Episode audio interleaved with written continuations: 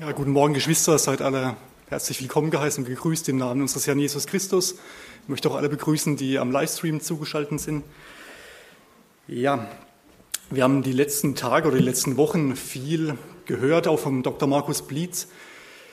Vielleicht auch Dinge, die für, ja, für Kinder, für Jugendliche schwer verständlich waren. Wir haben auch in der Bibelstunde ein Thema gehabt, 1. Mose, 2. Mose, auch Themen, die oft schattenbildlich zu sehen sind, die kompliziert sind, die, ja, wo man sich schwierig vorstellen kann. Und ich merke immer wieder, auch wenn ich meinen Kindern Andacht mache zu Hause, dass man Dinge einfacher erklären muss oftmals. Das hat nichts damit zu tun. Diese Vorträge sind super vom Dr. Markus Blitz, aber jeder von uns hat einen anderen Wissensstand, hat einen anderen Zugang einfach von Gott. Viele ja, die können viel mitnehmen von wissenschaftlichen Vorträgen. Die können dadurch Gott erkennen, wie groß Gott ist und dass er ja, die Menschen geschaffen hat, dass er alles geschaffen hat. Aber für manche ist es leer. Deswegen hat jeder einen anderen Zugang. Das Thema, das ich heute habe, das ist Unsterblichkeit. Und diesen Text, den wir gleich lesen werden, den habe ich schon mit meinen Kindern bearbeitet. Am Anfang haben sie es recht gut verstanden, aber irgendwann, als es dann um die Auferstehung der Toten ging und dass die Toten aus ihren Gräbern kommen, dann ist das Ganze doch irgendwie schwierig verständlich geworden, schwer vorstellbar, schwer greifbar, schwer zu glauben, das Ganze. Deswegen war mein Gebet und ist auch mein Wunsch, dass gerade Kinder, Teenies, auch Jugendliche heute viel mitnehmen können. Ich denke, wir können alle was mitnehmen, aber vielleicht, dass man das einfach besser versteht. Wir lesen zusammen aus Lukas 16 die Verse 19 bis 31. Ein ganz bekannter Text, der reiche Mann und der arme Lazarus. Die Predigt, die habe ich in drei Teile aufgegliedert. Das erste ist einfach die Geschichte vom reichen Mann und armen Lazarus. Der zweite Teil ist, was können wir aus der Geschichte lernen? Was kann der Ungläubige lernen, aber auch was kann der Gläubige aus der Geschichte lernen? Und der dritte Teil ist, ist wie soll man sagen, ein Exkurs zum Thema Unsterblichkeit oder biblische Beweise für die Unsterblichkeit. Und das bleibt, ich sage es gleich, das bleibt unvollständig, weil es gibt so viele Stellen, so viele Beweise in der Bibel, die von Unsterblichkeit sprechen, dass das den Rahmen sprengt. Deswegen habe ich da zum Schluss noch fünf Punkte dazu. Also lasst uns gemeinsam lesen die Geschichte vom reichen Mann und armen Lazarus. Wir lesen zuerst die Verse 19 bis 21. Also Lukas 16 ab Vers 19. Es war aber ein reicher Mann, der kleidete sich in Purpur und kostbare Leinwand und lebte alle Tage herrlich und in Freuden.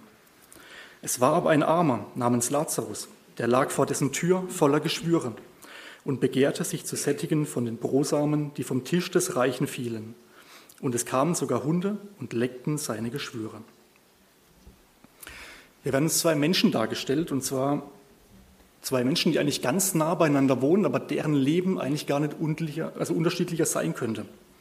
Auf der einen Seite wird uns hier der reiche Mann vorgestellt. Der hat sich in Purpur gekleidet. Also das heißt, die Kleidung, die er trug, die war mit Purpurfarbstoff eingefärbt. Und der momentane Preis für so ein Gramm Purpur, der liegt bei ca. 2500 Euro. Also so ein Kilo Purpur kostet einiges, zweieinhalb Millionen.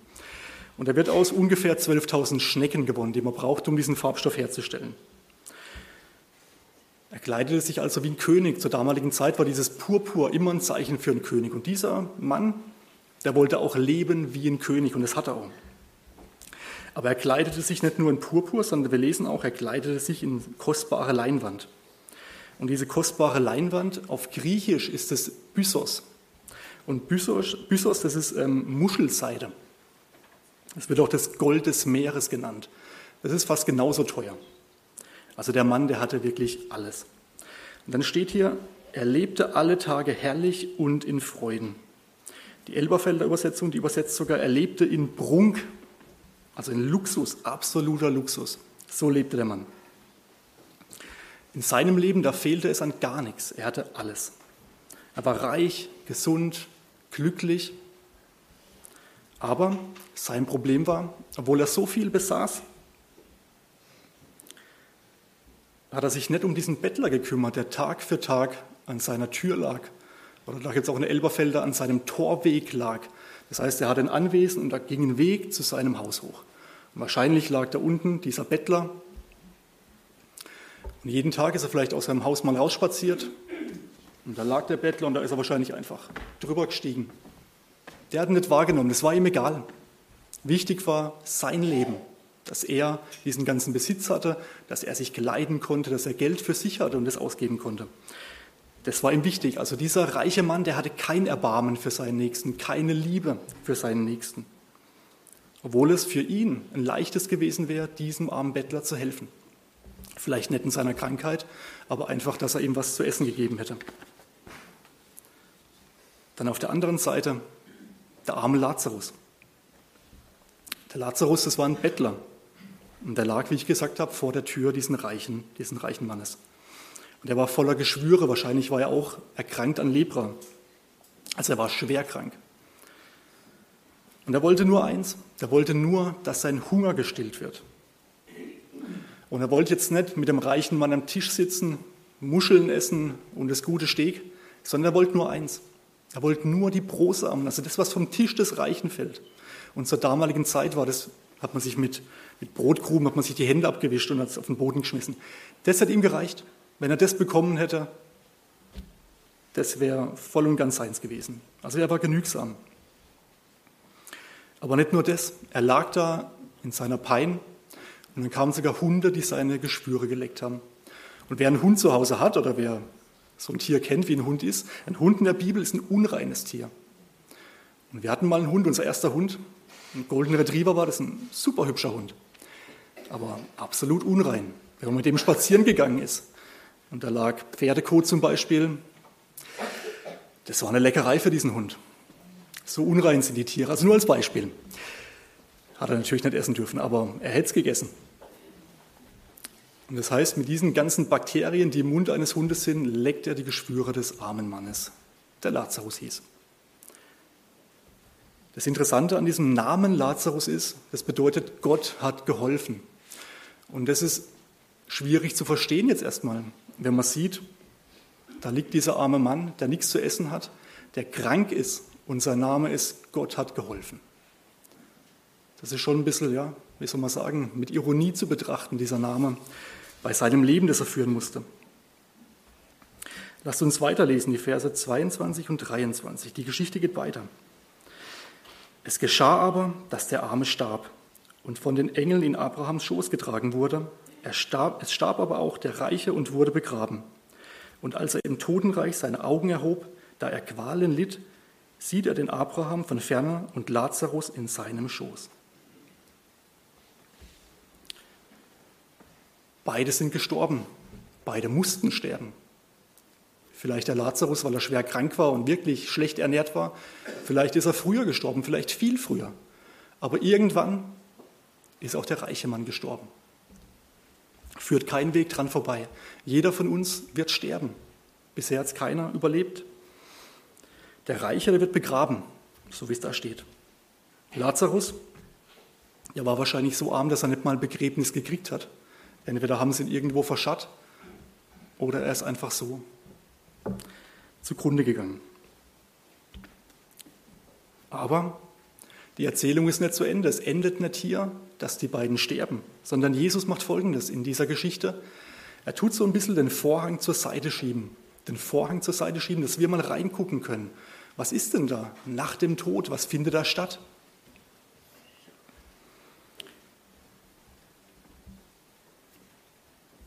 Der reiche Mann, der wurde ins Grab gelegt, das heißt, sein Körper, der war tot. Er ist begraben worden. Aber ein anderer Teil von dem Menschen lebt weiter. Und jetzt ist es schwierig. Wie soll denn so ein Mensch weiterleben, wenn sein Körper tot ist? Ihr müsst verstehen, der Mensch, der besteht nicht nur aus dem Körper, nicht nur aus der Materie, das, was man sieht, was man anfassen kann, das, was kommunizieren kann, was spricht, sondern er besteht eigentlich aus drei Teilen. Der Körper und dann gibt es noch zwei andere. Das ist einmal die Seele und der Geist. Das sind noch zwei Dinge, die den Menschen ausmachen. Das Problem ist, Geist und Seele kann man gar nicht sehen. Also selbst wenn man einen Menschen aufschneiden würde und reinguckt, Eine Seele lässt sich nicht finden, aber trotzdem lebt diese Seele und gehört zu jedem Menschen. Jeder von uns ist eine lebendige Seele. Das ist wichtig. Auch wenn man sich das nicht vorstellen kann, ist es trotzdem so. Der Mensch besteht aus drei Einheiten, Körper, Seele und Geist. Der Körper ist zwar tot, aber die Seele, die lebt weiter jetzt. Und jetzt werden wieder Lazarus verglichen und der reiche Mann. Der Lazarus, der wurde von den Engeln getragen, der wurde von den Engeln in den Schoß Abrahams getragen. Und Abrahams Schoß, der war zu Jesu Zeit, das war ein fester Begriff, da wussten die Leute, was mit anzufangen, weil Jesus hat ja die Geschichte jetzt hier erzählt an Israeliten. Der Schoß Abrahams, der steht für Sicherheit, für Geborgenheit. Das ist ein Ort der Ruhe, wo man Ruhe finden kann. Und da hat auch Lazarus Ruhe gefunden. Und Lazarus ist in diesem Schoß getröstet worden von all seiner Pein, die er in seinem irdischen Leben erlebt hat, dass er wenig zu essen hatte, dass er krank war, dass ihm niemand geholfen hat, dass er wie ein Aussätziger behandelt worden ist. Von all dem ist er getröstet worden. Dort im Totenreich. Jesus hatte gesagt während der Kreuzigung zu dem Schächer, der neben ihm gekreuzigt worden ist, heute wirst du mit mir im Paradies sein. Und dieser Abrahams Schoß oder dieser Teil, wo jetzt Lazarus ist, das können wir oder wird im Neuen Testament als Paradies bezeichnet. Später dann der Himmel, aber jetzt im Moment ist es das Paradies. An diesem Ort war Lazarus.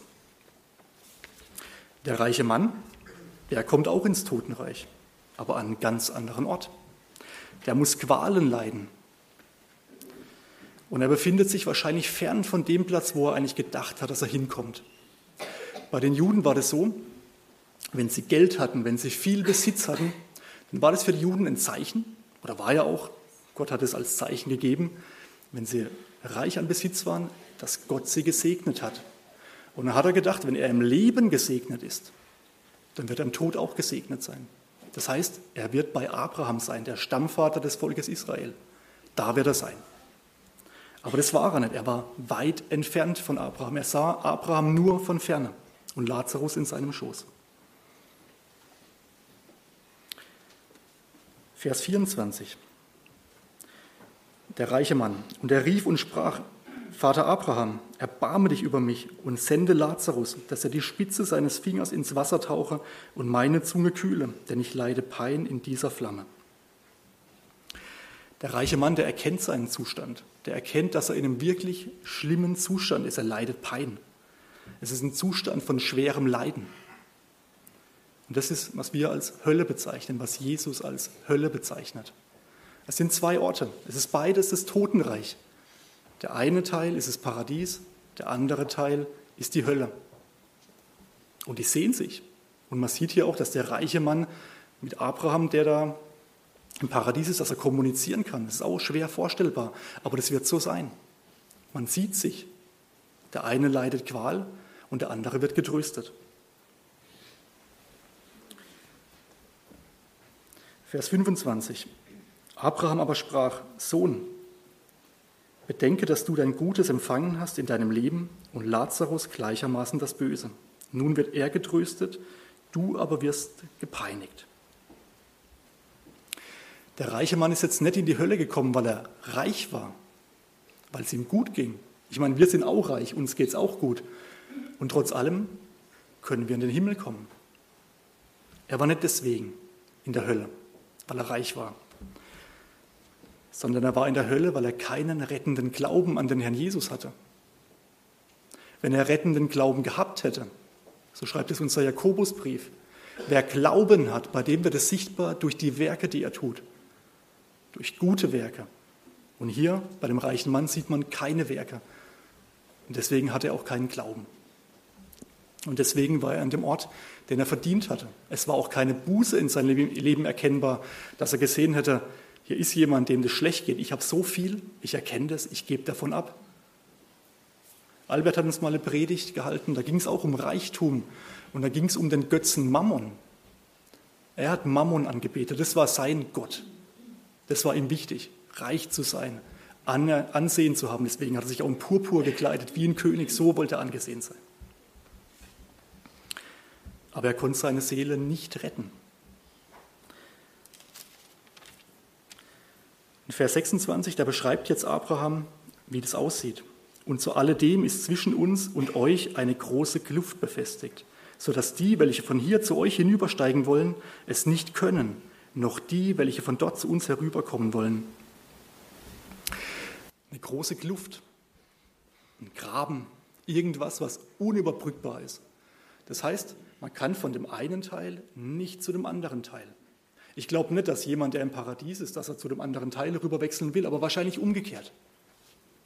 Wer im schlechten Teil ist, wer in der Hölle ist, der würde sicherlich, wenn er den Zustand spürt, wechseln zu dem anderen Teil, würde gerne ins Paradies kommen, aber es geht nicht. Es geht nicht mehr. Es ist zu spät. Man kann nicht mehr wechseln. Wenn man diesen Zustand eingenommen hat, ist es unumkehrbar. Das heißt, der Ungläubige, jetzt in unserem Beispiel der reiche Mann, der in der Hölle ist, der ist dort gefangen, in Gefangenschaft. So schreibt es auch der erste Petrusbrief. Und er hat keine Möglichkeit, von dort rauszukommen. Dann lasst uns noch den Abschluss lesen, Vers 27 bis 31. Da sprach er, so bitte ich dich, Vater, dass du ihn, also Lazarus, in das Haus meines Vaters sendest, denn ich habe fünf Brüder, dass er sie warnt, damit nicht auch sie an diesen Ort der Qual kommen. Abraham spricht zu ihm, sie haben Mose und die Propheten, auf diese sollen sie hören. Er aber sprach, nein, Vater Abraham, sondern wenn jemand von den Toten zu ihnen ginge, so würden sie Buße tun. Er aber sprach zu ihm, wenn sie auf Mose und die Propheten nicht hören, so würden sie sich auch nicht überzeugen lassen, wenn einer aus den Toten auferstände. In diesen Versen, da stehen ganz ernstzunehmende Worte, ganz wichtige Worte für jeden Menschen. Das heißt, die Menschen, die haben sich entschieden in ihrem jetzigen Leben, auf welcher Seite sie sein wollen oder sein werden. Das heißt, so wie es hier beschrieben wird, sie haben Mose und die Propheten, auf die sollen sie hören. Das heißt auch heutzutage, wir haben die Bibel, wir haben Gottes Wort. Auf dieses Wort sollen wir hören. Dadurch kommt Erkenntnis. Dadurch erkennen wir die Wahrheit. Dadurch erkennen wir, dass wir Sünder sind vor Gott und dass wir Vergebung brauchen. Da erkennen wir, dass wir Jesus brauchen, der für uns Vergebung erwirkt hat. Aber der reiche Mann sagt, nee, das reicht nicht. Mose und die Propheten, das reicht nicht aus, sondern wenn jemand von den Toten auferstände, so würden sie Buße tun und glauben. Wir haben das am letzten Freitag in der Bibelstunde gelesen und ich möchte es nochmal gerne mit uns lesen. 1. Korinther 15, die Verse 3 bis 8. 1. Korinther 15, die Verse 3 bis 8. Da schreibt Paulus an die Korinther.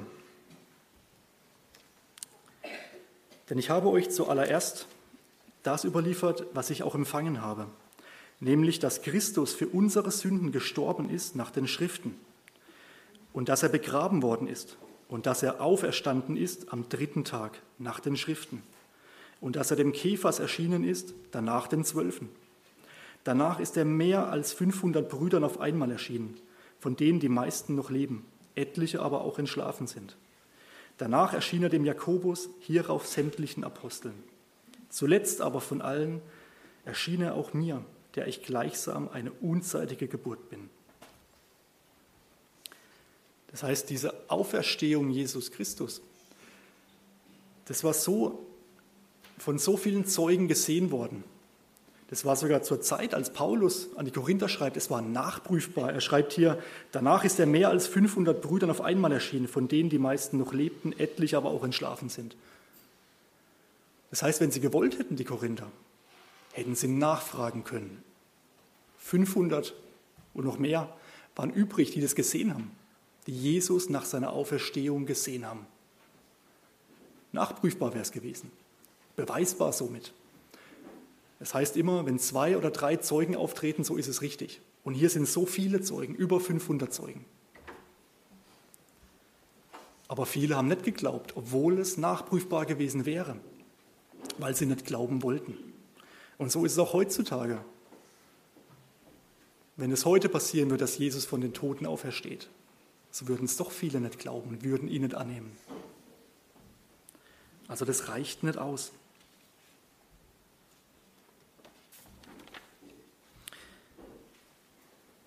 Was können wir lernen aus der Geschichte, die Jesus erzählt hat vom reichen Mann und armen Lazarus? Was kann der Ungläubige lernen aus der Geschichte? Der Ungläubige kann lernen, und das ist ganz, ganz wichtig, es gibt ein Leben nach dem Tod, das geht weiter, es hört nicht auf.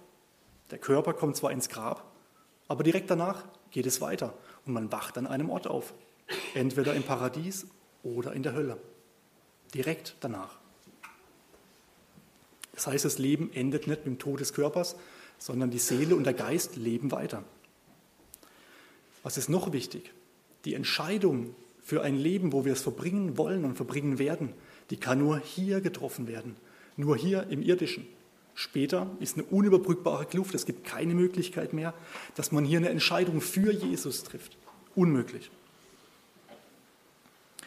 Jetzt könnte man sagen, Gott ist ungerecht, aber Gott ist nicht ungerecht. So wie es in 1. Timotheus steht, Gott will, dass, allen, dass alle Menschen gerettet werden und zur Erkenntnis der Wahrheit kommen.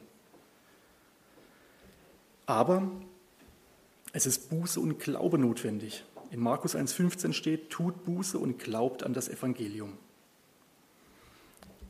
Als ich zum Glauben kam, ich bin hier in die Gemeinde gekommen, es ist gepredigt worden, aus der Bibel gelesen worden, ich habe selbst in der Bibel gelesen und ich konnte erkennen, dass mein Leben, so wie ich es gelebt habe, dass es falsch ist.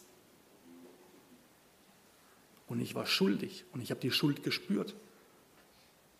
Und ich habe Buße getan über die Dinge, die ich getan habe. Und bin umgekehrt zu Gott. Aber das hat nicht gereicht. Ich möchte euch erklären, warum es nicht gereicht hat. Auf der einen Seite ist, dass man Schuld wahrnimmt, dass man Buße tut, dass man umkehrt zu Gott. Aber es hat gedauert, es hat Wochen gedauert bei mir, bis ich erkannt habe, wie groß die Liebe Gottes ist. Gott ist nicht unbarmherzig. Er lässt uns nicht so stehen. Jeder, der will, kann das ergreifen. Ich durfte erkennen, wie groß Gottes Liebe ist. Dass er seinen Sohn geschickt hat, sein Höchstes, sein Bestes, sein Liebstes und für uns hingegeben hat. Für uns zum Schlachtopfer, zum Sündopfer gemacht hat, wo wir schuld sind. Ich durfte erkennen, ich habe den Spiegel vor Augen gehabt, dass ich schuldig bin und dass er meine Schuld getragen hat. Und das war der Punkt, wo ich mich bekehrt habe, wo ich die Liebe Gottes erkannt habe. Und die darf jeder Mensch erkennen. Die ganze Bibel ist Wahrheit. Alles, was in der Bibel steht, sind wahre Tatsachen. Es gibt später keine Entschuldigung. Ich fahre jeden Tag zur Arbeit und ich komme an einem Gemeindehaus vorbei in Neuenstadt am Kocher. Ich weiß nicht, wie diese Gemeinde ausgerichtet ist, ob es eine charismatische, freie Gemeinde ist. Egal, ist auch, ist auch egal. Auf jeden Fall, die haben einen Banner an ihrer Gemeinde hängen. Und da steht, Jesus Christus, deine einzige Chance. Ich fahre jeden Tag vorbei, ich lese jeden Tag dieses Schild und ich weiß genau, was es mit dieser Botschaft auf sich hat. Aber es fahren auch andere jeden Tag den Weg zur Arbeit hin und zurück. Zweimal am Tag lesen sie die Botschaft, Jesus, deine einzige Chance. Das heißt, es gibt Möglichkeiten. Gott ist nicht ein Gott, der sich verstecken möchte, der nicht seine frohe Botschaft hinausposaunen möchte. Doch, das will er. Er will, dass das Evangelium gepredigt wird. Und jeder Mensch kommt sicherlich in seinem Leben mehrmals mit dem Evangelium in Verbindung und darf sich entscheiden.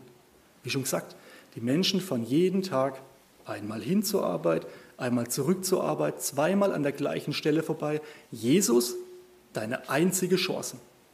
Jesus, deine einzige Chance, wo du die Zukunft verbringst. In der Hölle oder im Paradies. Ich möchte nicht, dass das für uns abgedroschen klingt, weil wir diese Botschaft so oft hören. Möchte ich gar nicht. Denn es gibt auch eine Botschaft für uns Gläubige. Zwei Botschaften. Es gibt wahrscheinlich mehrere Botschaften, aber zwei, die mir wichtig geworden sind. Die erste Botschaft ist, egal wie es in unserem Leben aussieht, egal ob wir den Job bekommen, den wir wollen oder unseren alten behalten müssen oder keine Arbeit haben, egal ob wir reich sind, ob wir arm sind, ob wir gesund oder krank sind. Und es hat mich vorhin beeindruckt, es beeindruckt mich immer, wenn die Ukrainer hier singen.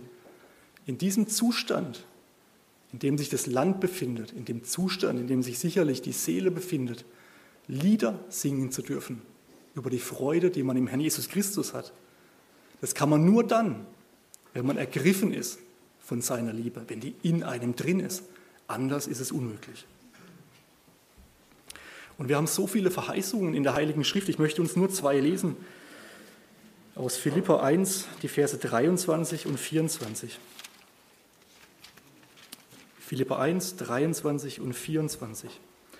Da schreibt Paulus, denn ich werde von beidem bedrängt. Mich verlangt danach aufzubrechen und bei Christus zu sein, was auch viel besser wäre. Aber es ist nötiger, im Fleisch zu bleiben, um euretwillen. Also das heißt für Paulus wäre es viel schöner, wenn er sterben würde und er könnte bei Christus sein. Aber um der Auserwählten willen ist es wichtig, dass er bleibt. Dass er hier ist, dass das Evangelium weiter verkündigt als auserwählter Heidenapostel. Aber für ihn selbst er wäre froh, wenn er sterben gekonnt hätte, auch schon zu diesem Zeitpunkt. Oder Römerbrief Kapitel 8, Vers 18, auch ein ganz bekannter Vers. Römerbrief Vers 8, äh, Kapitel 8, Vers 18. Denn ich bin überzeugt, dass die Leiden der jetzigen Zeit nicht ins Gewicht fallen. Und das muss man sich bei einem Lazarus vorstellen. Und auch bei einem Paulus muss man sich das vorstellen was er gelitten hat. Wenn man die Apostelgeschichte liest oder den zweiten Korintherbrief, was er gelitten hat, was er körperlich gelitten hat, was er seelisch gelitten hat, was er für Abweisung bekommen hat von seinem eigenen Volk und so weiter. Aber, denn ich bin überzeugt, dass die Leiden der jetzigen Zeit nicht ins Gewicht fallen gegenüber der Herrlichkeit, die an uns geoffenbart werden soll. Wir dürfen an diese Herrlichkeit glauben, die wir einstmals empfangen werden. Das ist die positive Seite für uns Gläubige. Aber ich habe auch was zum Nachdenken für uns mitgebracht. Dieser reiche Mann, der war gekleidet in weißer Leinwand, aber auch in diesem roten Farbstoff. Und es hat eine Bedeutung für uns. Wir kommen jeden Sonntag hierher und wir wissen ganz genau, jeder, der gläubig ist, dass er eine weiße Leinwand trägt, dass seine Sünden abgewaschen sind. Er ist sündlos, er ist rein. Und das Blut Jesu ist für ihn geflossen. Aber wie ist es? Verhalten wir uns wie der reiche Mann? Hier ist alles schön. Hier sprechen wir unter uns Gläubigen miteinander, freuen uns auf die Zukunft. Oder wie ist es, wenn wir rausgehen? Und das, ich sage das immer zu mir selbst, nicht zu euch, dass ihr euch angegriffen fühlt. Meine Eltern sind nicht bekehrt, meine Schwester ist nicht bekehrt, meine Oma ist nicht bekehrt und die leben alle noch. Und es fällt mir so schwer, ins Gespräch zu kommen, Zeugnis zu geben. Es ist so schwer in der eigenen Familie. Aber es ist wichtig. Behalten wir diese Botschaft für uns oder beten wir dafür, dass ja, der Herr Gelegenheit schenkt, dass er eingreift in das Leben von anderen Menschen? Haben wir diese Liebe, diese wirkliche Agape-Liebe, dass wir das Beste wollen, nicht für uns, sondern für die anderen. Das ist wichtig und das möchte ich euch mitgeben. Deswegen bin ich auch dankbar, dass wir diesen Evangeliumstand haben, wo jetzt Geschwister rausgehen und das Evangelium weitersagen. Auch wenn es nicht offensiv ist, so wie der Frank sagt, dass die Leute auf ihn zukommen, aber trotz allem, wir bleiben nicht hier drin. Wir haben auch ein Banner draußen hängen. Da kann man auch sehen, dass wir Christen sind. Aber oftmals reicht das nicht. Ich habe es euch erzählt, man fährt zur Arbeit und fährt zurück und man sieht jeden Tag dieses Banner. Aber vielleicht reicht das nicht aus. Vielleicht muss man auf die Menschen zugehen. Vielleicht muss man beten dafür, dass der Herr einem Gelegenheit schenkt, Zeugnis zu geben.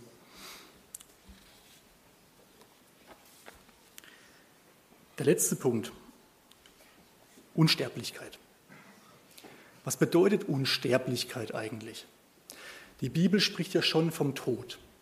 Das heißt, dass der Leib stirbt, das ist mit Tod gemeint. Und trotzdem gibt es diese Unsterblichkeit, wie wir gerade in dem Beispiel gelesen haben.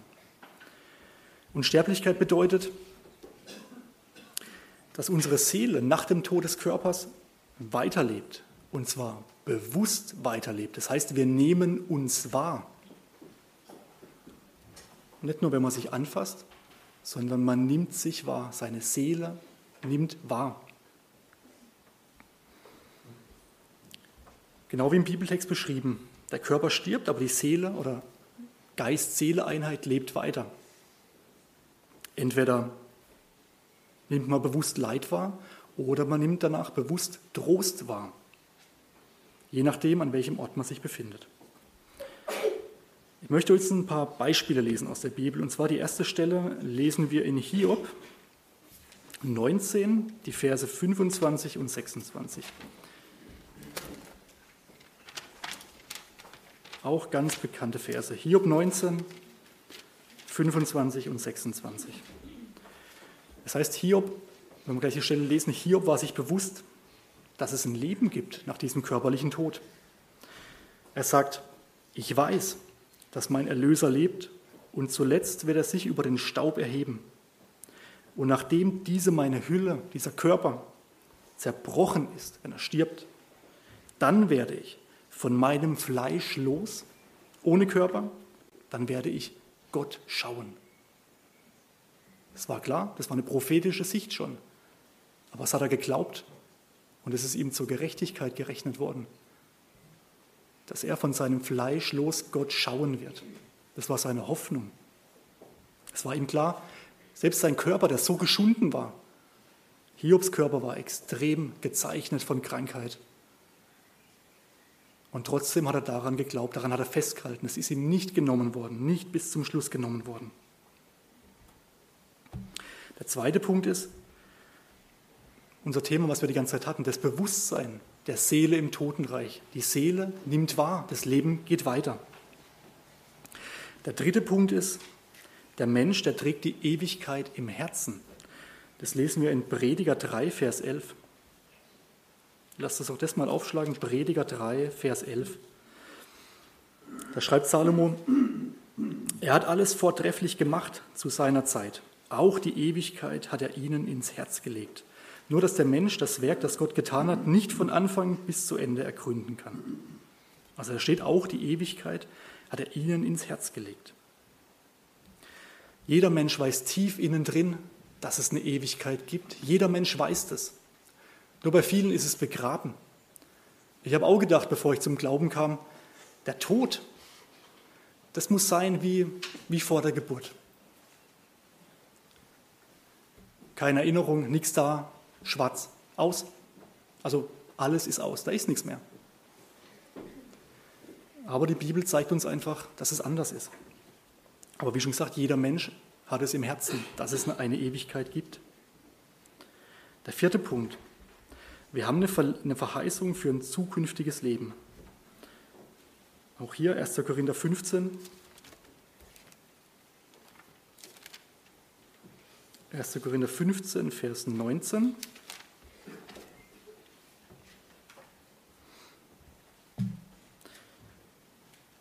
Da geht es darum, dass es eine Auferstehung gibt.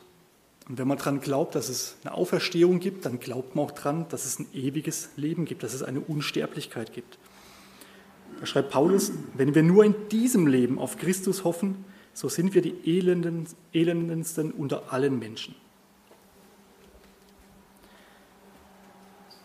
Das heißt, Unsterblichkeit und ewiges Leben, das muss für uns Christen Wahrheit sein. Sonst würde das Leben als Nachfolger von Christus überhaupt keinen Sinn machen.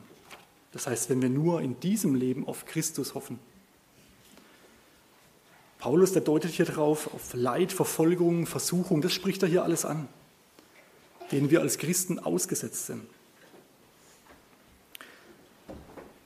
Aber wenn wir diese Einschränkung, wenn wir Leid und Schmähungen für ein in Anführungsstrichen falsches Ziel ertragen würden, das wäre schrecklich, aber nicht nur schrecklich, das wäre töricht, das wäre ziemlich dumm.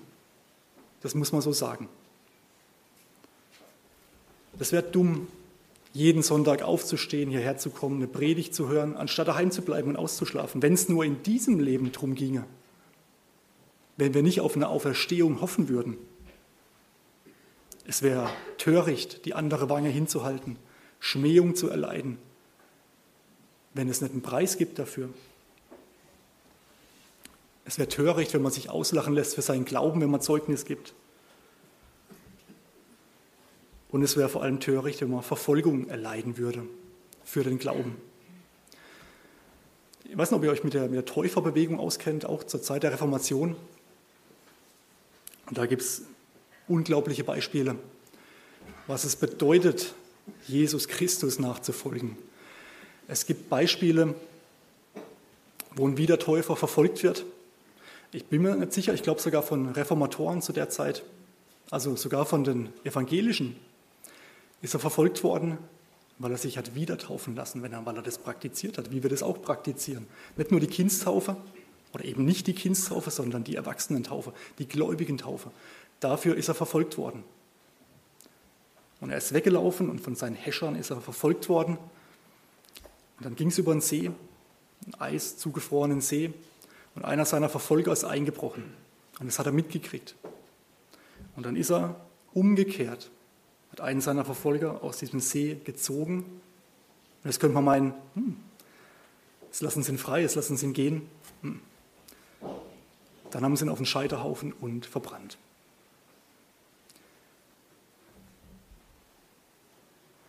Es gibt keinen Ausdruck dafür, wie töricht es wäre, so zu handeln, wenn wir keine Hoffnung hätten. Es wäre töricht, hier zu singen, wenn das eigene Land in Schutt und Asche liegt, wenn wir keine Hoffnung hätten. Amen.